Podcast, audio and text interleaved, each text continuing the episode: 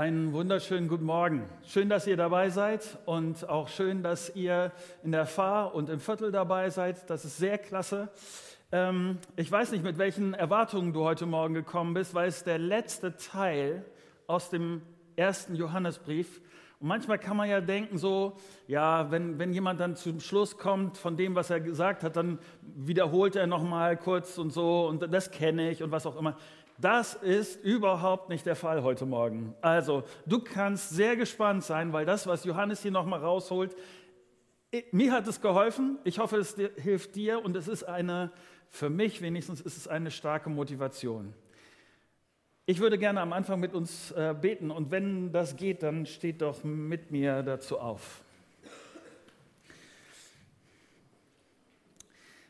Ich bin so dankbar dafür, Vater, dass dein Wort Leben gibt, dass es die Kraft hat, mein Leben zu verändern, Dinge in Bewegung zu bringen, die von mir aus überhaupt nicht passieren würden.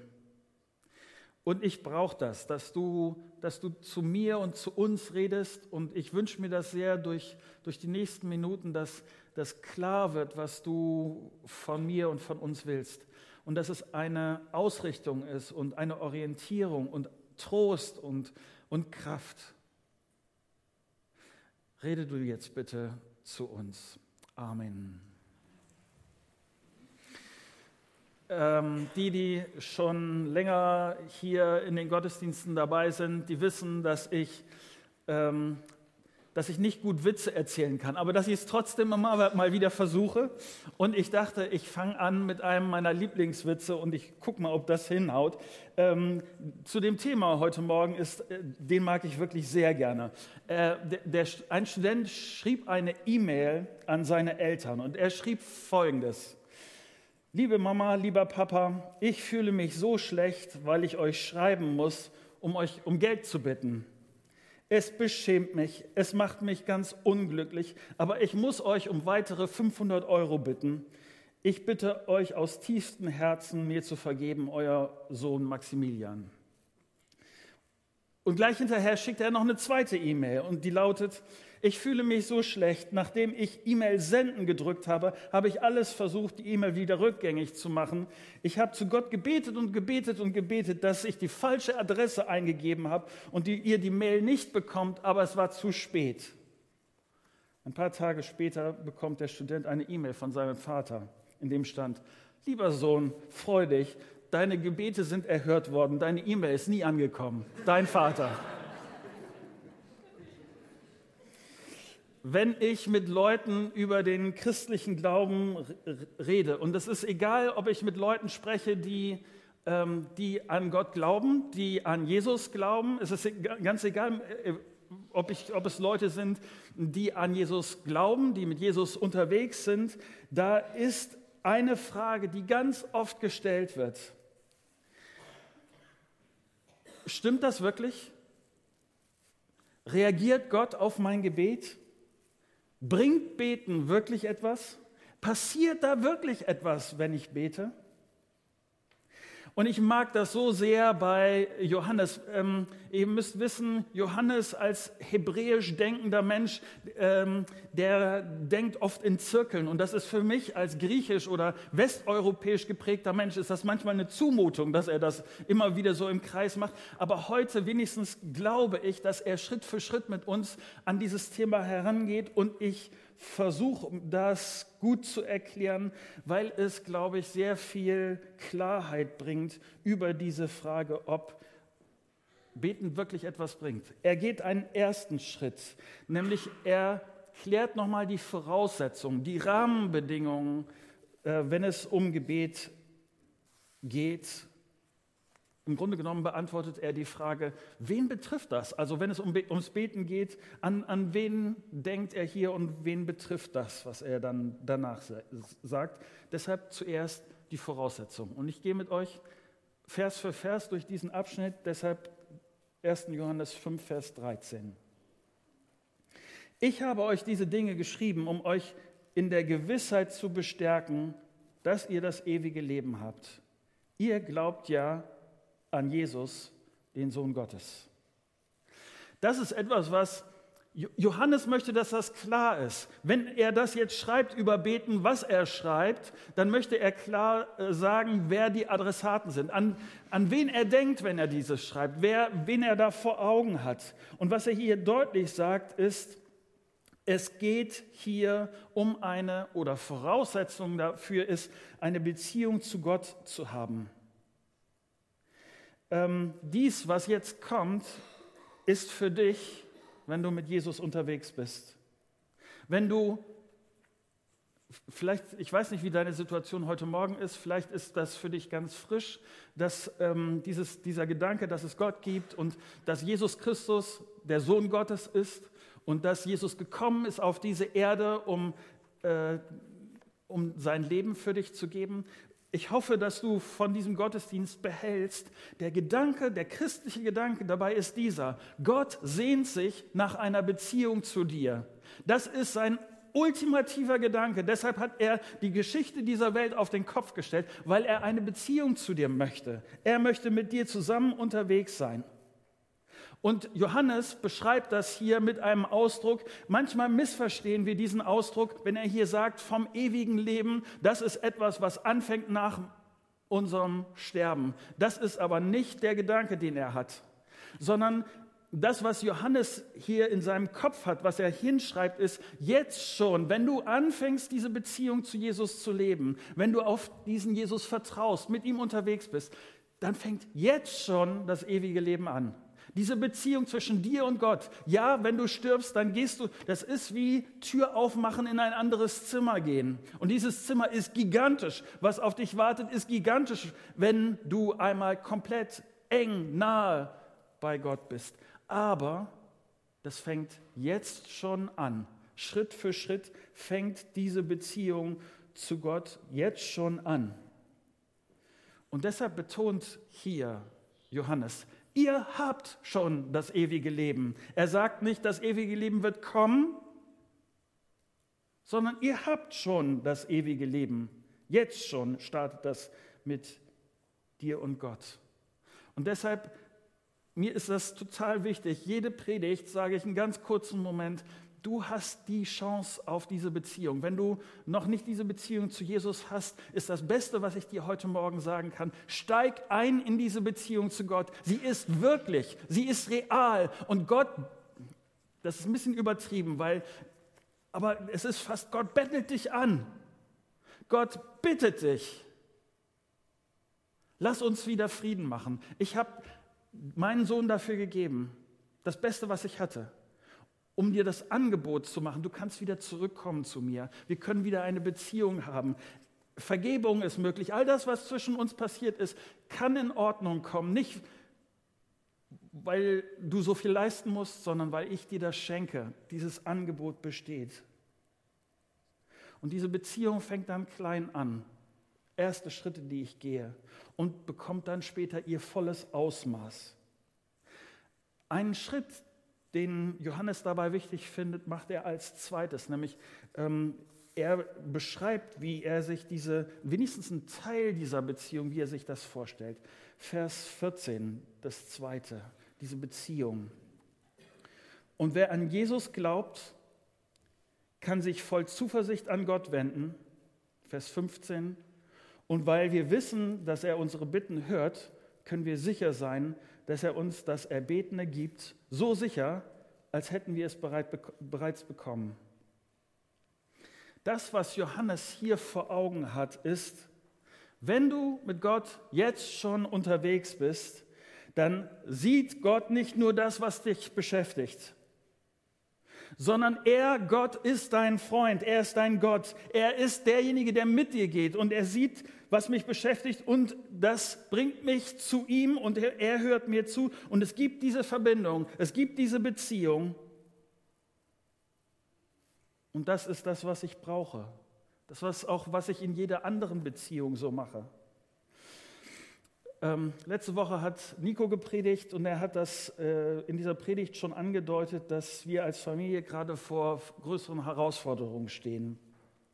Meine Mutter macht gerade eine schwierige Zeit mit Katrins Vater auch. Äh, meine Cousine ist vor ein paar Tagen gestorben und in den nächsten Tagen äh, wird ihre Beerdigung stattfinden. Was mache ich in solch einer Zeit?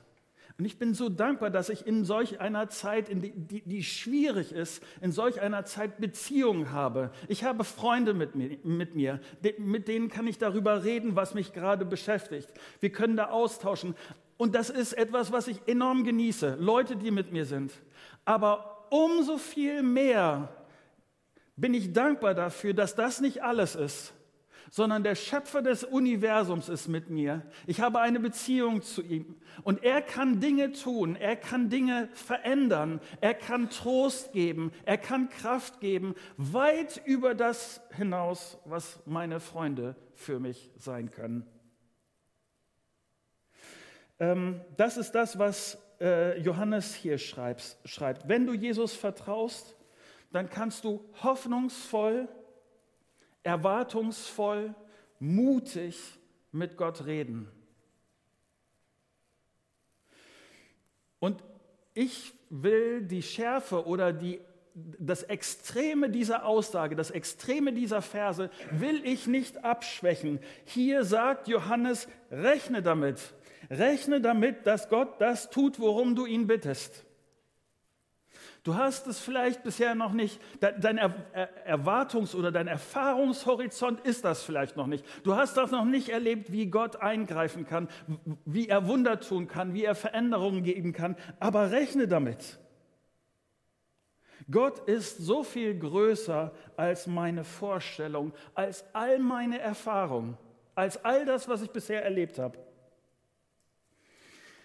Ich weiß nicht, womit du dich gerade rumschlägst, was dich beschäftigt, was dich belastet, wo du vielleicht gerne eine Antwort auf eine Frage hättest, eine Lösung für ein Problem. Johannes meint das hier ganz ernst, wenn er sagt, wende dich damit in Zuversicht an Gott. Gott hört dich und er will handeln. Wenn du betest, lass uns ehrlich sein, was erwartest du? Erwartest du das, was Johannes hier sagt? Gehst du zu Gott und sagst, Gott, du kannst. Gott, du bist, der, du bist der Größte. Nichts ist dir ein Problem. Keine Frage ist für dich zu groß. Keine Situation ist für dich kompliziert. Und ich erwarte, ich, ich freue mich, dass du mit mir bist und dass ich dir das sagen kann und dass ich voller Zuversicht zu meinem Freund kommen kann und das teilen kann. Und wie Johannes das hier schreibt, so als ob ich das Erbetene schon bekomme.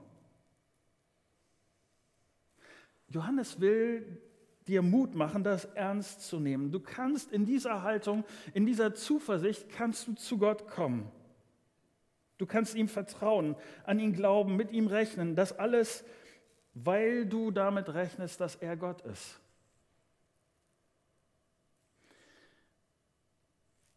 Ich hoffe, dass du das so behältst, denn das, was ich jetzt sage, das ist manchmal wie so ein, wie so ein Kampf, ein, das eine gegen die andere Aussage. Und ich, ich glaube, dass Johannes will, dass wir beides, beide Aussagen nebeneinander stehen lassen, weil beide Aussagen wichtig sind. Das eine, was er jetzt zuerst gesagt hat, ist, du kannst in dieser Beziehung fröhlich zu Gott kommen und ihm alles sagen äh, und Gott hört dich.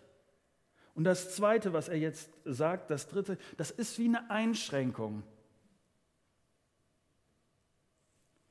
Aber das wischt das Erste nicht weg, sondern das erklärt es.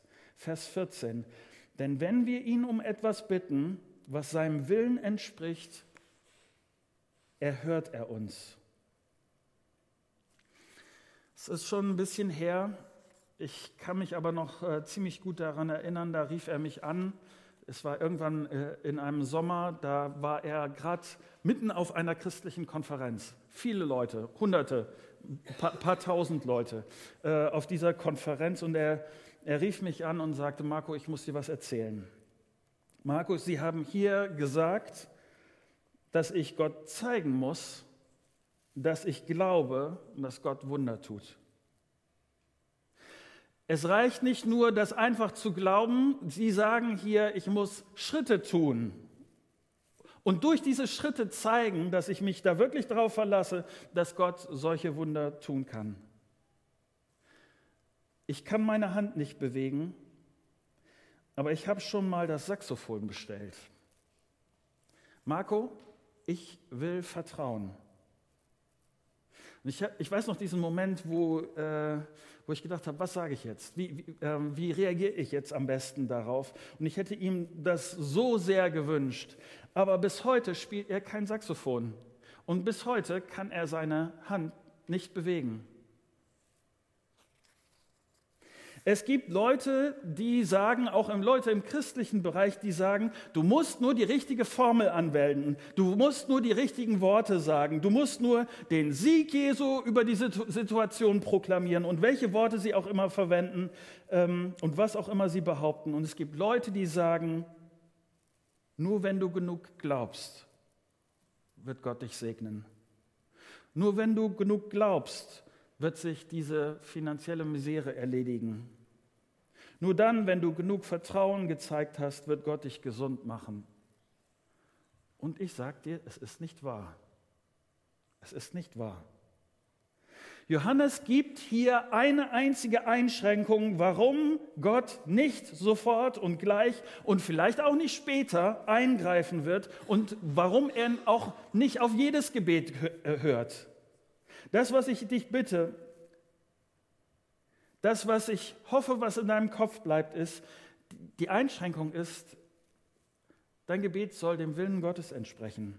Johannes behauptet hier, das über alles Entscheidende ist, dass mein Leben, dass ich mein Leben in Übereinstimmung mit Gott lebe, dass diese Beziehung zwischen mir und ihm so eng ist, dass sein Wille in meinem Leben umgesetzt wird dass meine Beziehung zu Gott schon hier im Leben anfängt und mehr und mehr synchron läuft mit dem, was Gott will. Ich habe überlegt, wie ich das am besten beschreiben kann. Und ich, ich denke, vielleicht ist es so am besten, was Johannes hier meint.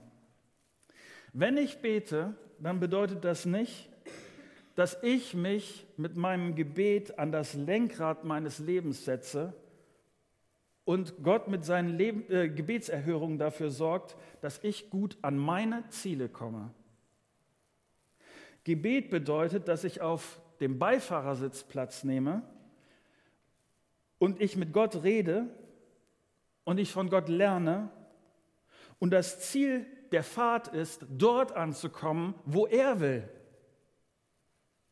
Und ja, Gott dreht manchmal Runden mit mir, die sind zum Haare raufen. Die verstehe ich überhaupt nicht. Manches ist schwierig auszuhalten, manches ist extrem schmerzhaft. Ich für mich, ich kann nur sagen, aber ich will das, was Johannes hier schreibt. Ich glaube, dass die Beziehung zu Gott das Beste ist, was mir passieren kann. Dass das Beste für mein Leben ist, dass ich auf dem Beifahrersitz Gottes sitze, dass er lenkt, dass ich von ihm lerne, wo es hingeht und dass er mit mir dort ankommt, wo er will. Und ich erzähle ihm, was mir Not macht und wo ich vielleicht die Abbiegung des Lebens nicht verstehe, wo mir die Begegnung gerade auf meiner Lebensfahrt, wo die, die Begegnung frustrierend ist, wo ich, wo, ich, wo ich vielleicht auch, kennst du das, dass du ihm in, ins Lenkrad greifst?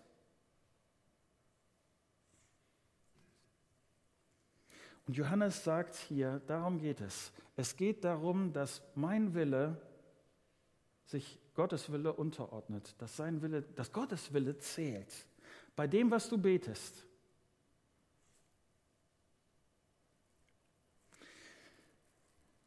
Und jetzt kommen ein paar Verse und das, was ich jetzt mache, habe ich noch nie gemacht.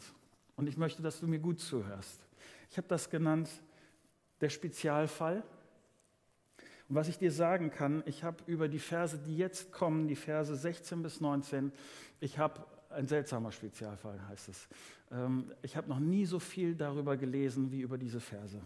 In den letzten Wochen habe ich äh, nie so viele Artikel, Predigten gehört über diese Verse und was auch immer. Ich will, dass du weißt, dass ich mir wirklich Mühe gegeben habe äh, mit diesen Versen. Aber es gibt eine Regel bei, für mich bei meinem Predigen und diese Regel ist diese.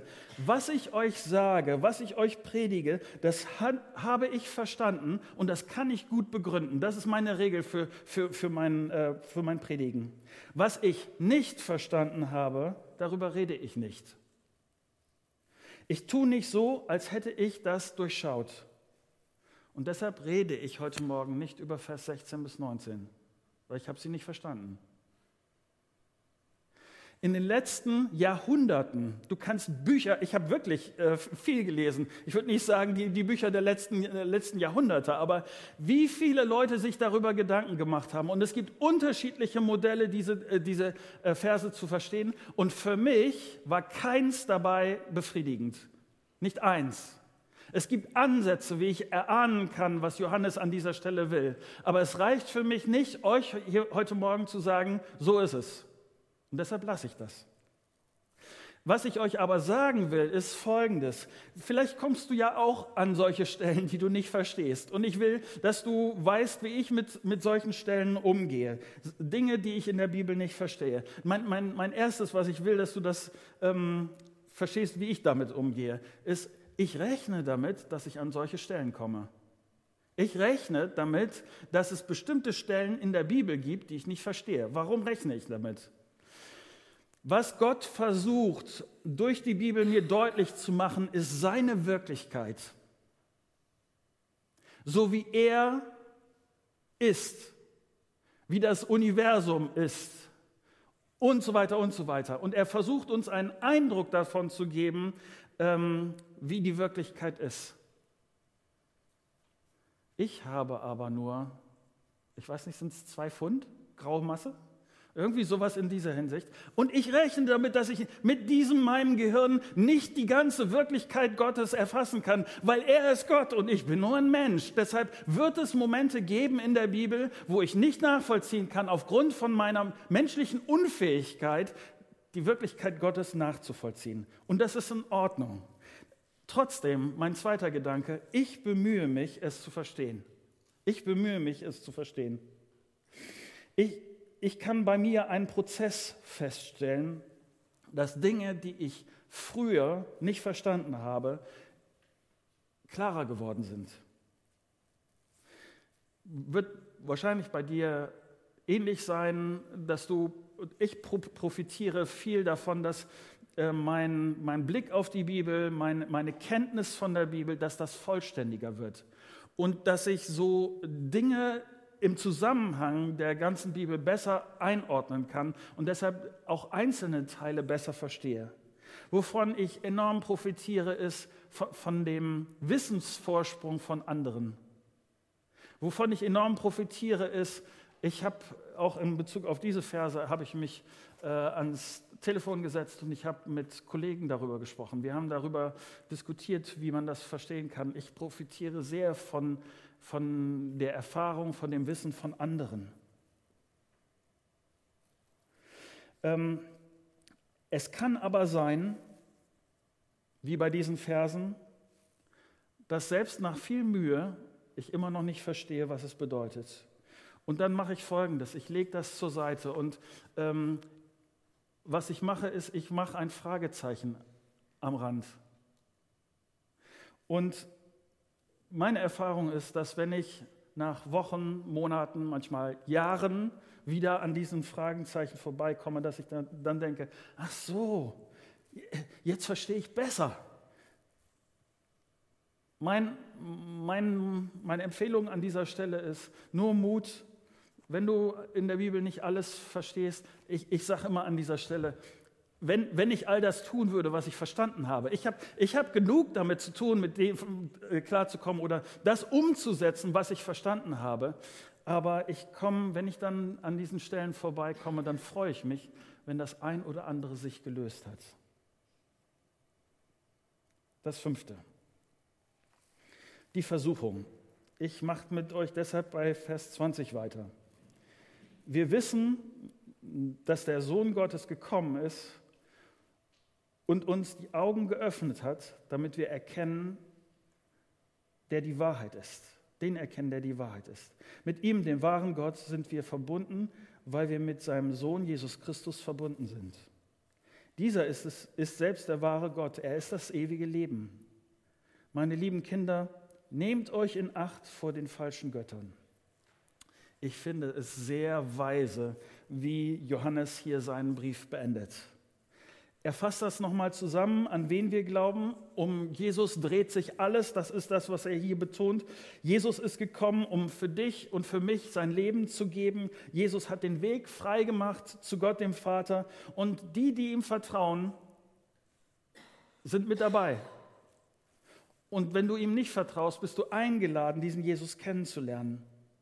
Und damit steige ich in einen Prozess ein. Und deshalb hier in Vers 21 ist für mich und für dich die wichtige Warnung, bleib bei diesem Prozess. Das ist die freundliche Formulierung von Achtung vor den ähm, falschen Göttern. Denn mein und dein Glaube ist permanent bedroht.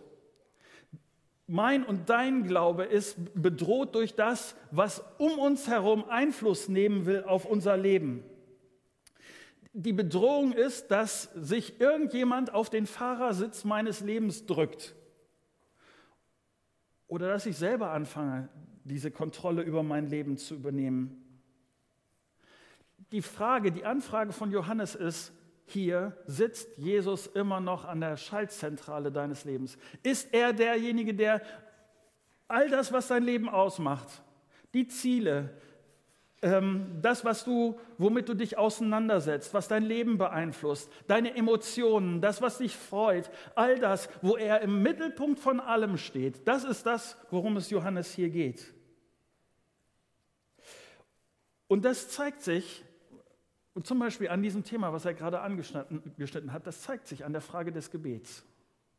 Ich finde das ähm, entlarvend, würde ich sagen, äh, weil am Gebet wird deutlich, ob ich denke, dass ich mein Leben selber ganz gut im Griff habe oder ob ich darauf angewiesen bin, dass Gott in meinem Leben die Kontrolle hat.